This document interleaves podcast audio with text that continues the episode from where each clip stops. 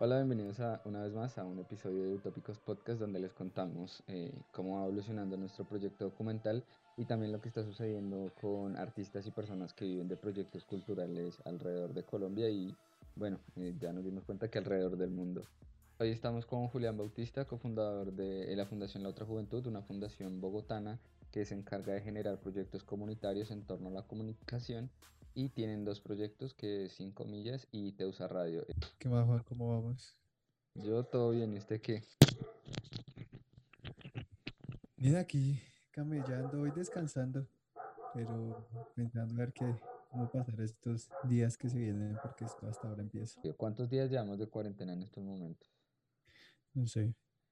No, yo no llevo la cuenta. No, ¿Ah, usted no lleva la cuenta? No, ¿para qué?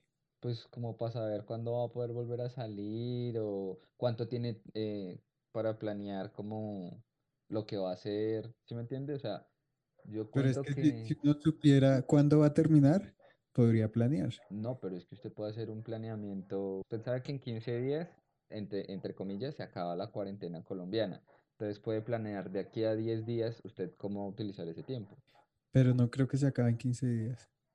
No, pero decir, o sea, ¿por qué no, no considerar en ir planeando a corto plazo?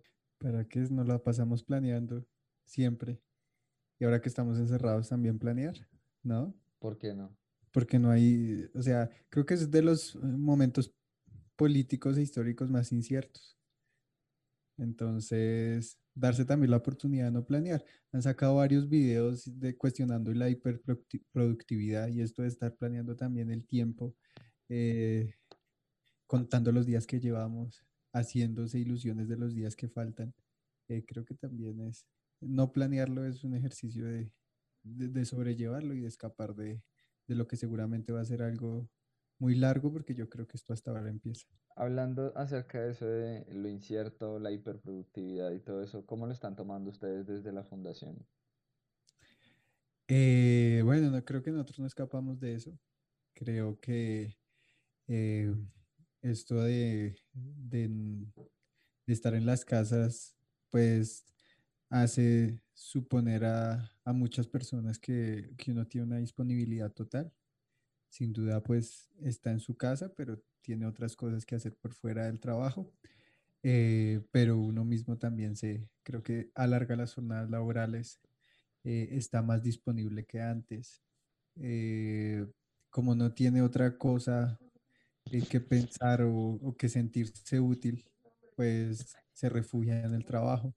Entonces desde la fundación hemos estado haciendo un montón de cosas, también pues tratando de contribuir a, a, a, lo que hacemos, desde donde trabajamos, si es en los medios comunitarios alternativos, a, a, visibilizar diferentes problemáticas desde los proyectos que tenemos.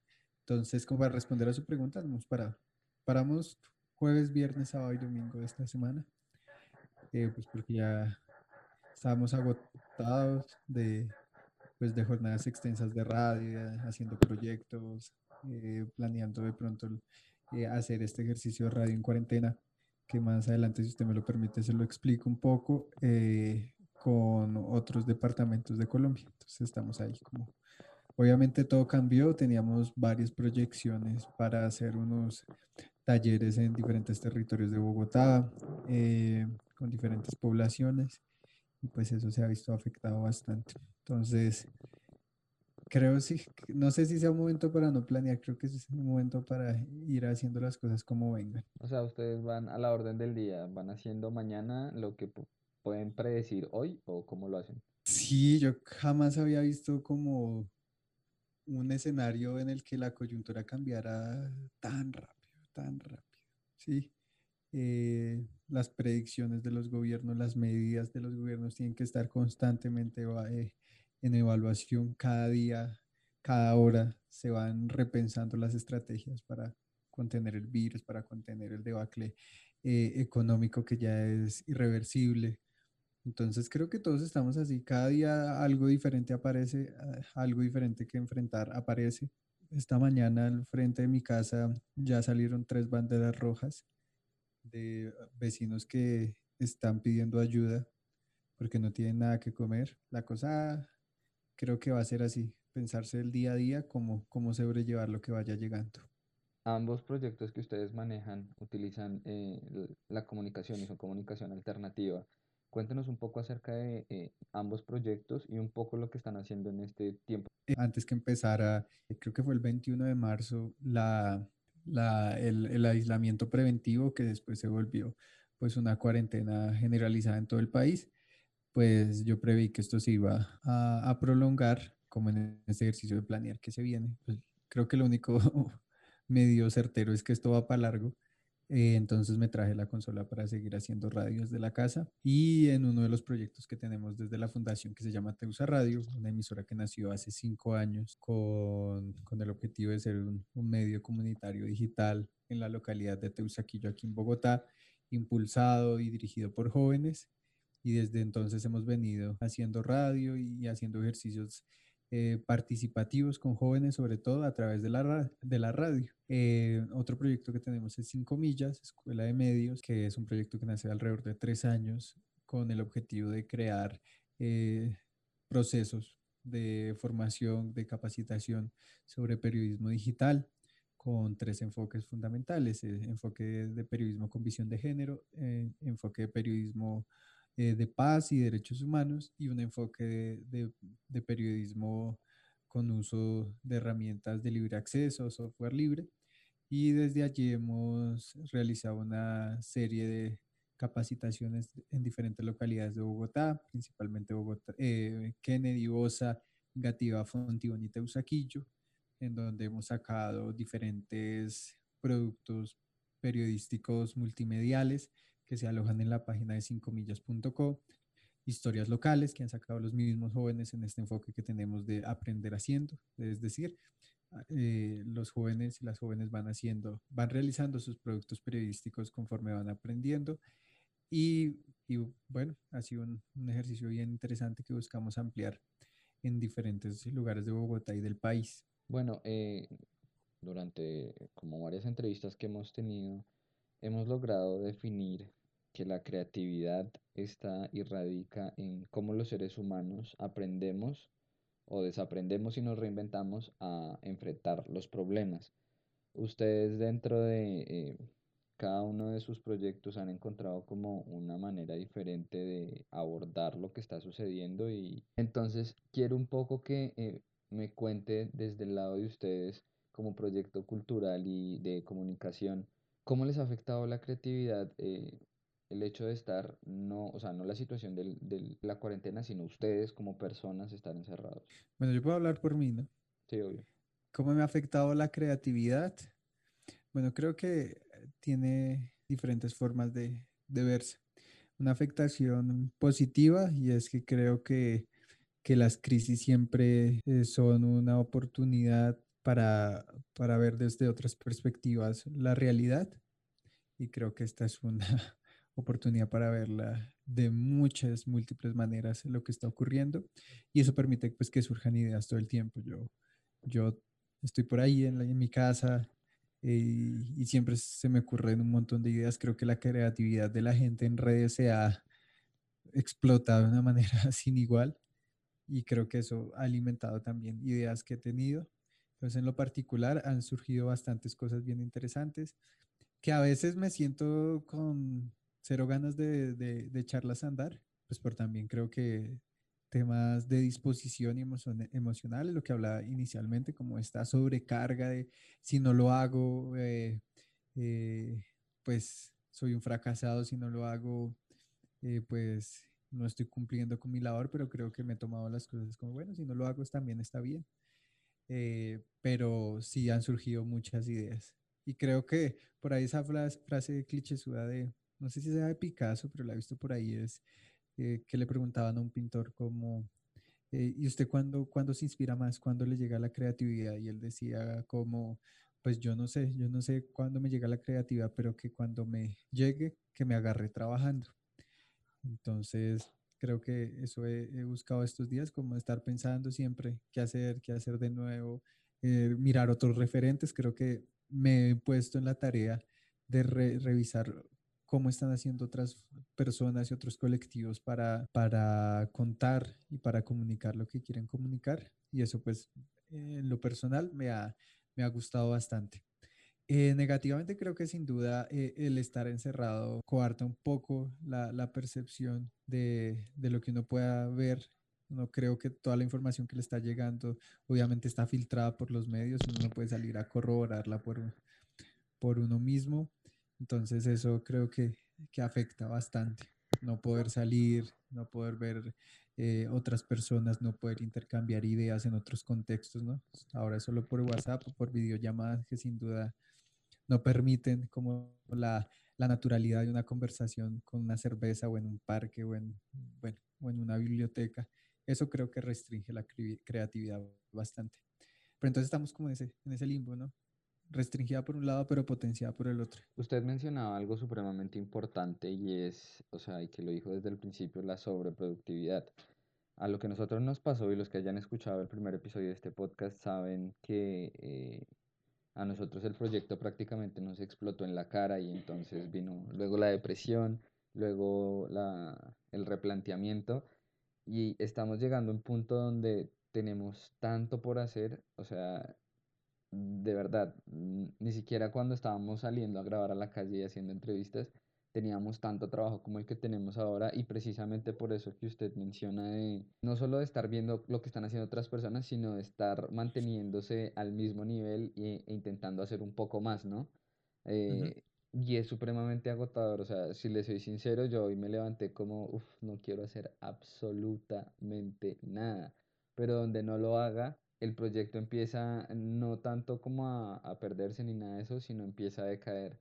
Entonces, ¿usted siente que ahorita en estos tiempos eh, de cuarentena todos los proyectos culturales, ya bien sean de comunicación, sean artísticos, se están viendo de cierta manera abrumados por estar mostrando un estándar, un nivel? Sí, y yo creo que están más abrumados por la exigencia de, de, esta sociedad que se está volviendo aún más líquida, ¿no? Líquida en términos también de los cambios que está teniendo, eh, líquida en términos de la información como está llegando llega una cosa y llega otra y llega otra y así mismo se va sumando una y otra vez. Eh, y somos víctimas también de eso, ¿no? Queremos sacar las cosas ya. Los productos artísticos eh, creativos que no teníamos o que no habíamos sacado antes, ahora sí tienen que salir porque es que ahora sí tengo tiempo y está esa presión, ¿no? Y si no lo saco ahorita, pues quién sabe cuándo. Y, y puede que sea la última oportunidad para hacerlo, ¿no? Entonces hay muchos factores que están presionando a, los procesos creativos que hacen que, que, nos veamos obligados a sacarlo ya. Si no lo sacamos ya, no lo hiciste nunca. Y creo que también eso es, puede llegar a ser equivocado en términos de no permitirse que, que, que los procesos creativos tengan su propio flujo. Y es que la coyuntura lleva muy poco, realmente lleva muy poco, enero, febrero, marzo, ya cuatro meses, ¿no? Eh, y hay que hacer cosas en el momento, sin duda, pero hay que también pensarse procesos creativos de largo aliento, eh, reflexivos, de, de, que las ideas se construyan más, eh, sin, sin, decir que lo que se esté construyendo ahorita sea malo, pero debemos permitirnos también como darnos esos, esos, esos tiempos y, y, y pensarnos otras cosas, creería yo. Y lo que usted decía, ¿no? Permitirse un día levantarse y decir, no quiero hacer absolutamente nada. ¿no? que no hacer absolutamente nada también es muy agobiante estando en la casa, ¿no? No quiero hacer absolutamente nada. ¿Y qué hago? ¿Sí? ¿Qué es hacer nada, no? ¿Qué es hacer nada? Eh, estar en, estar en la cama, eh, ver televisión, escuchar música, eh, fumarse un porro y, y bañarse, o ¿qué, ¿qué, es hacer nada, no? Y eso también empieza como a, agobiar. Ya lleva uno tres horas sin hacer nada y empieza esa, presión, que creo que a veces es una presión más de uno mismo. Bueno, y no estoy haciendo nada, ¿qué hago ahora? ¿no? Entonces, complicado, complicado todo lo que se, todo lo que se viene, pero creo que el proceso creativo también merece esos respiros. Yo me he tomado unos días de descanso, de, de no hacer absolutamente nada, de jugar por ahí, es que parques, eh, detesto el parqués. No, no, no, espérese, paremos ahí, porque es que el parqués se ha vuelto el maldito juego, o sea, es el juego más jugado en el mundo en estos tiempos de temporada, que es una maldita aplicación. Es una aplicación que tiene enviciado a todo el mundo y yo no entiendo por qué. muy bueno, muy bueno, muy bueno. ¿A usted Ya, también? Sí, yo No. TikTok con unos amigos y las, y las partidas se llenan en, en un minuto, ya uno, ya uno ya se queda sin partida porque hay mucha gente, es muy enviciado, es muy, muy, muy enviciado.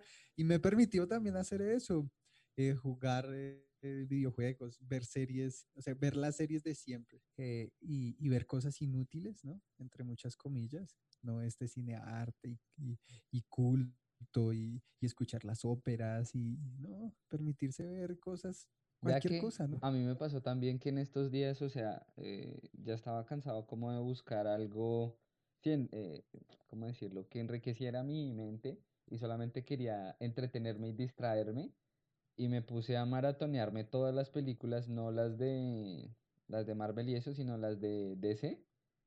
Ujú, Uy, esas películas son re, re entretenidas, o sea, uno lo tienen ahí sus tres horas que duran las malditas películas y usted se queda ahí viendo esa vaina. No le deja absolutamente nada, pero usted eh, no hizo nada. O sea, lo que usted decía ahorita de qué hago cuando no quiero hacer nada. Si uno se pone una película de tres horas, ya está haciendo nada durante tres horas. Después se mete al maldito parchís a jugar otras tres partidas de tres horas. No, Yo, yo, yo por lo menos sí he estado muy obsesionado con los datos alrededor del coronavirus. Me he metido a cuál página que hace periodismo de datos gráficos comparando capacidad de, de los sistemas de salud, capacidad de atención para, para hacer pruebas rápidas, eh, cómo están atendiendo los diferentes gobiernos. Bueno, eh, y eso es lo que más gasto tiempo. De estas tres eh, semanas, lo que llevemos, eh, que ya no esté, eh, eso es lo que más he gastado tiempo. Venga, Julián, hablando de eso, eh, usted mismo lo dijo como eh, que esta sociedad ya se volvi- volvió virtual y absolutamente líquida, nada es, eh, ¿cómo decirlo así?, palpable, ¿no? Todo es algo que está en un imaginario, por decirlo de alguna manera. Y eh, usted mismo dijo que eh, atosigarse de información no estaba bien hecho, porque en estos momentos a usted le interesa estar, uno, pendiente de todo lo que esté saliendo acerca del virus, de lo que esté pasando, de las medidas que se están tomando en otros países y acá. Y eh, para los que no saben, Julián también es politólogo de la Nacional y quiero que me cuente un poco acerca de su opinión de las medidas que ha tomado el gobierno nacional frente a toda esta situación. Eh, bueno, creo que ya es un vicio, ¿no? Que es muy difícil dejarlo. Armamos conversaciones con algunos amigos politólogos en las noches y nos ponemos a discutir de lo que está ocurriendo. Yo lo priorizo por encima de las cosas eh, laborales. Eh, lo hago pues porque, porque me gusta y siento que eh, es el mo- momento como para, como para seguir ese día a día de lo, de lo que está ocurriendo, ¿no? Y a la pregunta de cómo ha ha dado respuesta el gobierno nacional. Pues creo que en algunas cosas ha acertado, sí, eh, en el reconocimiento de la incapacidad de nuestro sistema de salud de, de enfrentar esta crisis de otra manera que no sea la cuarentena. Sin duda eh, ha, ha habido algún toque de trenes entre las autoridades locales y la- las autoridades centrales que, que en algunos momentos ha, ha evidenciado una descoordinación pero también en algunos momentos hemos visto que el pulso lo ganan las autoridades locales, también presión de la gente y de los mismos medios de comunicación. No sé si vieron esto de la cuarentena inteligente. Creo que el gobierno ha, ha hecho lo que, lo que ha estado a sus manos eh, sin poner a tambalear el, el establecimiento. Es decir, un gobierno que opera, eh, primero que lo pusieron los grandes capitales del país, el capital financiero sobre todo, pues él está atendiendo también a defender sus intereses. No podríamos esperar algo más de este gobierno. Eh, vemos cómo están eh, operando los bancos ante la crisis, ¿no? Un montón de denuncias de, de que los bancos no han cedido en absolutamente nada. Por ejemplo, en los, en los créditos que tienen muchas familias, se ha prorrogado el pago o se ha aplazado el pago de los créditos, pero los intereses siguen corriendo, las cuotas de manejo, los, los intereses de, de 4 por mil. Bueno, eh, también tener en cuenta que todo esto del subsidio solidario y la crítica que se dio por eh, las anomalías en el sistema, cédulas inventadas de 111 con nombres X, ¿no? literalmente XXX, y, y recibían subsidios en diferentes partes del país, personas que ya habían fallecido. Bueno, Eso pone en evidencia que, que, el país no está preparado, que hay unas tramas de corrupción y unas redes de corrupción muy difíciles de enfrentar y que en este momento están operando. Sin duda también eh, van a, a, llevarse su gran tajada de, de, de, esta fuerte inversión que está haciendo el, gobierno en materia de subsidios. Entonces, yo creo que el gobierno está haciendo lo que siempre ha hecho, defender los grandes intereses, abriendo el hueco fiscal, endeudándose con el Fondo Monetario Internacional eh, sabiendo que se le viene una crisis económica sin precedentes. Eh, bueno, creo que la cosa es bastante complicada, el peso más devaluado en décadas. Y pues no vemos la más mínima intención de modificar esas estructuras de poder. Ya que estamos hablando de economía y para salirnos de un tema tan denso pero muy importante, gracias por esas reflexiones políticas, por algo se las pedí. Volvamos a, a la economía y en cuanto usted decía de pensarse de otra manera la economía, Duque eh, lo, lo, propuso en su tal plan de la economía naranja, en Ajá. la limosna que pretendía darle a las industrias culturales diciendo que, eh, que estaba invirtiendo en generar un proyecto cultural y sobre todo después eh, se lo puso todo en manos a una sola persona, ¿no? Porque eso era lo que había que hacer según él. Los proyectos independientes que eh, generan eh, propuestas culturales como ustedes las que desarrollan allá de comunicación, jamás se han tenido en cuenta dentro de la dichosa economía naranja. ¿Ustedes como empresa pequeña ahorita se ven más vulnerables en cuanto a lo económico y, a, y al impacto social que puedan generar gracias a esta situación? Yo creo que el desinterés y el desconocimiento del sector cultural y artístico como derecho, ¿sí? Eh, y como un sector vulnerable siempre en la historia de nuestro país y desatendido por los gobiernos, eh, eh, se evidencian en el decreto que sacó hace unas semanas el gobierno nacional que le permite a los canales reducir su cuota de producciones nacionales, ¿no?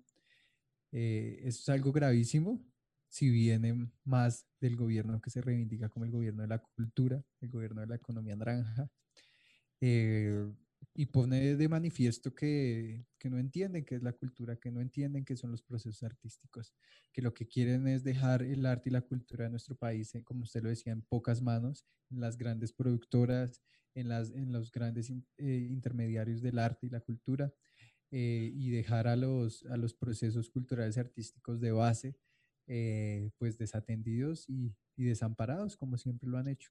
Somos más vulnerables en este momento sin duda. Hay un llamado de, de ayuda y urgente de los colectivos artísticos del país. Desde Teusa Radio hemos hecho ya algunos foros y algunas eh, charlas alrededor de cómo está por lo menos en lo particular la administración distrital atendiendo a, a a, pues, a lo que está ocurriendo con los artistas de, de nuestra ciudad, que, que, pues sin públicos en, en, algunos sectores muy particulares, pues no, no, hay, no, no, hay ingresos y si no hay ingresos no hay comida, ¿no? Y no se está atendiendo a los artistas como un sector realmente vulnerable en esta crisis. Eh, yo creo que lo que tenemos que hacer los diferentes organizaciones que le apostamos a la cultura, a la cultura y, al arte como, como potenciales rectores de unas transformaciones sociales, es seguir eh, aglutinando muchas más personas, dándose cuenta de la importancia del arte y la cultura. Eh, ¿no? En uno de estos programas que hicimos, un artista nos decía, eh, ¿y con qué, te, con qué te estás entreteniendo estos días, ¿no? Con esa película, con ese libro, con esa, con esa literatura, ¿sí? Que hicimos artistas y que hemos hecho artistas por mucho tiempo y hoy eh, te están salvando de, de, este encierro, ¿no? Pero no nos están valorando en nuestro trabajo como nunca lo han hecho. Creo que es un llamado para, para darse cuenta que, que los sectores vulnerables son muchísimos, que este gobierno no entiende en absoluto qué es esto de la economía naranja, este concepto que se inventó él eh, y, que, y, que, cautiva a muchos al parecer. No, no, no vemos al, al, presidente de la economía naranja en sus alocuciones de las seis de la tarde hablar algo de los artistas, eh, que se supone que eran su, su sector más de mayor interés, por lo que decía. Entonces, creo que lo que tenemos que hacer las organizaciones culturales y lo que tienen que hacer las organizaciones artísticas es sentar su voz de protesta, como siempre lo han hecho, pero permitirse esta oportunidad también, que no es una oportunidad eh, fácil de sortear, ¿no? Es una, una oportunidad mediada por el hambre, por la desesperación, pero que sea una oportunidad también para, para darnos cuenta, organizarnos y valorar el arte y la cultura como debe ser y no como lo hace el gobierno. Vea que ya que eh, estamos hablando de economía naranja, ah, pueden ir a escuchar el monstruo naranja. Tuve la oportunidad hace ya uf, un montón de tiempo, por allá en el 2014-2015, cuando el man que propuso la teoría de la economía naranja eh, dio una charla, eh, yo no me acuerdo si fue en el, en el auditorio de la Universidad de Santo Tomás o, bueno, en una universidad de allá de Bogotá. El man nos explicaba de qué trataba la economía naranja y el man lo que, eh, lo que estaba vendiendo en ese momento, el man es muy buen coach, pero lo que el man vendía era aprender a valorar económicamente esos trabajos artísticos y artesanales. Él no lo había propuesto eh, un poco como lo tomó Duque, de que todo debía ser emprendimiento desde la cultura. Y vea que curiosamente hace unos días entrevistamos al, al, al que se encarga del departamento de cinematografía de la gobernación de acá de Cali, y el man, ah, del Valle, ni siquiera de Cali, de todo el Valle. Y el man nos decía que eh, desde la gobernación lo que ellos pedían, digamos, un poco desde la gente, era que todo lo cultural tenía que ser un emprendimiento, que todo, o sea, que si a usted no le estaba generando plata lo que usted estaba haciendo, es porque sencillamente no estaba funcionando. Y eso me hace acordar un poco de, yo hago programa ante USA Radio de- dentro de esto de la cuarentena y eh, estaba hablando con una señora que también hacía un programa sobre economía naranja y la señora decía como que, eh, que si no hace nada no funciona. O sea, que si, si no termina transformando básicamente no funciona. Y es muy triste pensarse que eso es lo que le está vendiendo el gobierno a la gente. Y eso es como, no solo desde lo distrital ni desde lo local, sino desde lo nacional todo el mundo está tomando es, si no está dando plata no funciona y así el arte y la cultura empiezan a perder su valor eh, filosófico, artístico, sentimental, eh, de todas maneras se vuelve solamente un valor económico y eh, para muchos artistas empieza a perder el sentido, ¿no le parece? Sí, es como permitirse que el capitalismo y, y este capitalismo salvaje permee algo que, que había puesto resistencia por mucho tiempo y era el sector artístico. Poner al, arte como mercancía es lo que pretende este gobierno y lo está haciendo, ¿no? Y, e- e- es muy claro en el ejemplo que usted está poniendo. Eh, si algo no produce o si no da réditos económicos, entonces no es economía naranja y por consiguiente no merece apoyo estatal. Eh, nos acostumbramos a, desechar las cosas en ese sentido, de si no produce no vale, eh, si no produce en términos económicos, ¿no? Sí, no, Que están vendiendo una política, una política que uno no la tienen definida y dos, nadie sabe qué es ni cómo se hace. Entonces, difícil, difícil, difícil. Eh, yo creería que, por ejemplo, lo que está pasando en este momento en Bogotá y en, y en muchas ciudades del país que están ya discutiéndose los planes de desarrollo, creo que es la oportunidad también, porque el CTP, que es un organismo acá eh, comunitario y participativo, que hace comentarios sobre el plan de desarrollo, le dijo a Claudia López que el plan de desarrollo que ya presentó en, en- en febrero hablaba de una ciudad distinta, de una Bogotá distinta. Y hoy Bogotá es diferente, hoy Colombia es diferente, hoy el mundo es diferente. Entonces, eh, creo que es la oportunidad para rehacer estos planes de desarrollo, ya que el, el, el nacional va por otro lado, y pensarse también eh, cuál va a ser el rol que va a jugar y a desempeñar el sector cultural y artístico de cara a este, esta nueva sociedad que se está construyendo, ¿no? Vea que ayer estábamos hablando con un videoartista acá caleño y su familia es del Cauca, su familia es, eh, trabaja en la minería artesanal y también son cortadores de caña. Y él nos Ujú. contaba que él para hacer sus performances tiene que desplazarse a los lugares para convivir, sentir la experiencia, poder hablar desde el punto de vista de las personas y no solo desde el suyo propio. Hablando un poco de eso que usted menciona desde la virtualidad, que básicamente se ha vuelto nuestro mundo real. eh, curiosamente el día o sea, al día de hoy ese es nuestro mundo real, donde tenemos todas las interacciones eh, humanas.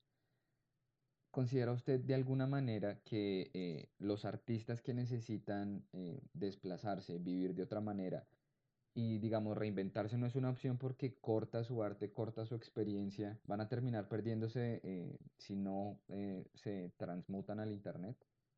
Pues yo creo que hay primero un error pensarse la virtualidad como un mundo no real, ¿no? inclusive antes de esto, siempre ha sido un mundo inmerso en lo real un inmerso, un mundo que se produce, más bien se coproduce con nuestra interacción. ¿sí? La virtualidad está ahí, pero se transforma en tanto interactúa con nosotros y nosotros nos transformamos en tanto interactuamos en la virtualidad.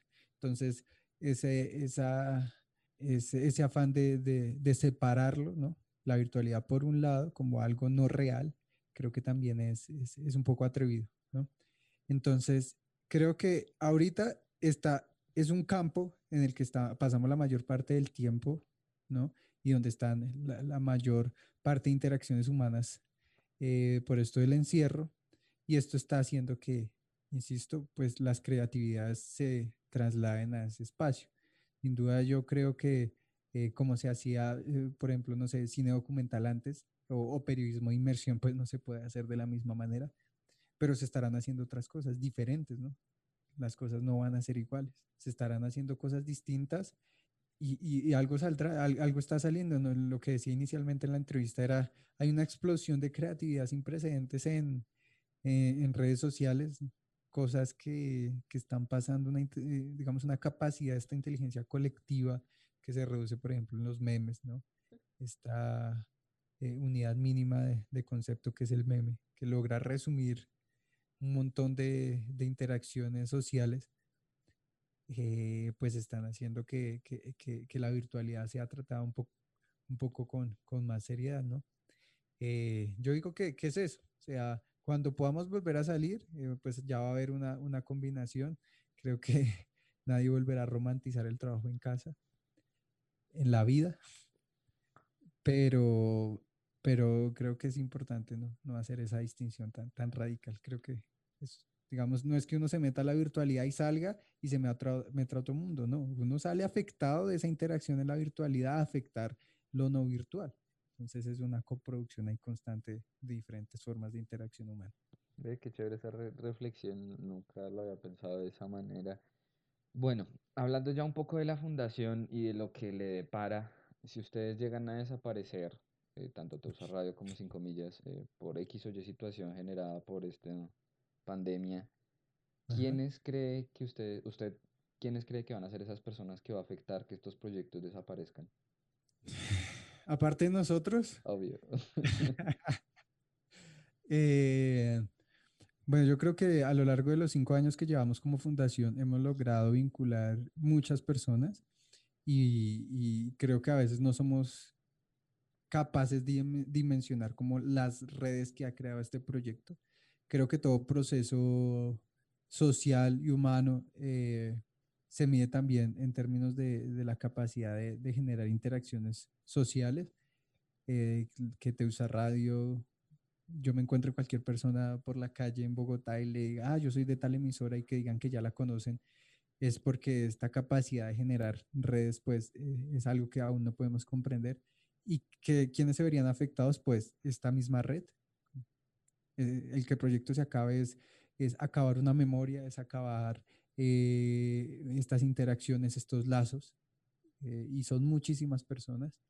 Y se evidencia, por ejemplo, en este proyecto de, Radio en Cuarentena, la capacidad que tuvo el proyecto, el proyecto de darse en dos, tres días, de convocar 40, 50 personas para un proyecto de radio, son también el resultado de años y años de, de trabajo eh, dándonos a conocer, generando vínculos sociales, eh, capacitaciones, proyectos, radio en la calle, bueno, muchas cosas.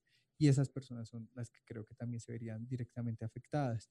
Se verían afectadas pues lo, los oyentes, las audiencias que tenemos en particular en Teusa Radio, que, que pues se, se acabaría un medio que, que busca pues atender otras problemáticas que no atienden los medios tradicionales darle la voz a, a, los jóvenes en, particular, eh, buscar esta óptica de la coproducción o, del, o, del, sí, de la producción radial comunitaria, y es que la comunidad sea la misma que produzca sus contenidos y romper estas jerarquías de, del autor, ¿no? El autor como autoridad, sino las autoridades son las comunidades produciendo los contenidos ellas mismas, rompería este enfoque también. Eh, digamos, este, esta contribución a la comunidad si se acaba el medio, por cinco millas se acabaría pues eh, la oportunidad que hemos dado a muchos jóvenes también para que a través de, de, la comunicación eh, y, de la, y del periodismo pues conozcan sus, sus, localidades, conozcan sus barrios, se acabaría la oportunidad que buscamos a través de cinco millas también de brindar escuelas de periodismo, eh, bueno, creo que, que se acabarían muchas cosas, se verían afectadas muchas personas y pues bueno, aquí estamos trabajando fuertemente para que eso no ocurra. Bueno, eh, hemos tenido una conversación súper interesante, hemos hablado de todo, de agricultura, arte, periodismo, qué chévere. Gracias Julián por eh, atender a nuestra invitación y a nuestro llamado, un poco de auxilio, porque aunque no lo crean, eh, todas las personas que nos estén escuchando, la mayoría, o sea, las primeras cinco o seis personas que, que nosotros eh, llamamos para, como, vengan, ayúdenos, fueron como las personas más cercanas relacionadas en cualquier tipo de medio y gracias a esto hemos expandido de una manera que no lo, o sea, de verdad es hasta increíble, ya hemos hablado con gente en Turquía, en España, o sea, ha sido una cosa de locos, entonces por eso yo le agradezco mucho a, a, las primeras personas que nos dieron la mano con todo esto de las entrevistas. Y, chévere eso que usted, chévere que usted señala que estén haciendo entrevistas a otros países porque creo que jamás en la historia de, la humanidad eh, el, el mundo se ha enfrentado a una crisis que la solución es exclusivamente global, o sea, no puede ser otra. Y es que vemos, eh, yo creo que de manera ingenua los medios replican, Wuhan salió de, la cuarentena y está retomando sus actividades. Falso, ¿no? Entrar a, en este momento, a, a, siquiera a Pekín, yo veía unos reportajes que hicieron en la BBC de unos periodistas que trataron de viajar desde Seúl hasta Pekín. Entrar allá es como, o sea, unas medidas de, de, de, seguridad eh, ¿sí? sanitarias increíbles, ¿no? Yo decía, ¿realmente están recuperándose? Ellos le temen a un rebrote. El rebrote se puede dar si entra cualquier persona por fuera del mundo. Y, y, y si, la, si la solución no es dada desde una coordinación global, pues esto no, esto no va a parar nunca. Y, y, voy también a, que eh, las, las, digamos, las intenciones de generar otras formas de vida, ¿sí? las movilizaciones alrededor de generar otros sistemas políticos y económicos que sin duda están poniéndose en cuestión en este momento, están haciendo agua, eh, se tienen que pensar como unas reivindicaciones globales, ¿no? Ya nada puede ser exclusivamente local. Entonces, que las reflexiones estén dando con otras personas del, del mundo indica eso que las reflexiones en este momento y las acciones tienen que ser de, carácter planetario. Ya que dice sí, como que es global, eh, la gente habla como eh, eso que usted mencionó hace un momento sobre sus vecinos que ya necesitan comida porque ya se están muriendo de hambre. Eso no está sucediendo solo en Bogotá ni acá en Cali, no he visto el primer caso, pero en Soacha ya lo he escuchado, en, en municipios cercanos lo he escuchado. Entonces es como uno piensa que eso está sucediendo acá, pero si uno va y lo ve en Estados Unidos, ya está empezando a quedarse gente sin comida.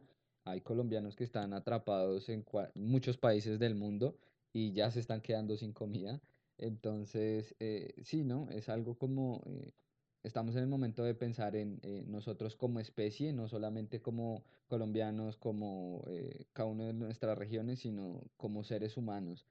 Y Julián, ya para ir terminando esta conversación, ¿Cuál cree usted que es el mejor consejo o mejor, las mejores palabras que usted o que en su cabeza pueda procesar en este momento para decirle a alguien que trabaje en el sector cultural, en el sector artístico? Yo creo que es el momento para darnos cuenta que esto se ha evidenciado que es una lucha de clases eh, el 62% de las personas que están muriendo en este momento en Nueva York son latinos y afroamericanos. Como eh, rotaba por ahí un artículo de Butler que decía, el coronavirus no discrimina, pero nuestro sistema y los humanos estamos haciendo que el virus discrimine. Eh, discrimina con los, con los que no tienen sistema de salud, discrimina a los que no tienen comida, discrimina a los que no tienen eh, países que no van a tener la prueba, países que no van a tener la vacuna, eh, la eventual vacuna. Entonces yo creo que un llamado al sector artístico y cultural a coordinarnos con nuestros otros sectores organizativos y que las reflexiones que se den allí contribuyan a, transformar un orden que sin duda eh, está haciendo que los más vulnerables seamos los que pongamos los muertos en esta crisis, que los más vulnerables seamos los que aguantemos hambre y que los más vulnerables seamos los que realmente vamos a ser realmente afectados, con muchas vidas. Eh, con lo que está pasando. Bueno, Julián, muchas gracias por permitirnos esta charla y esta conversación.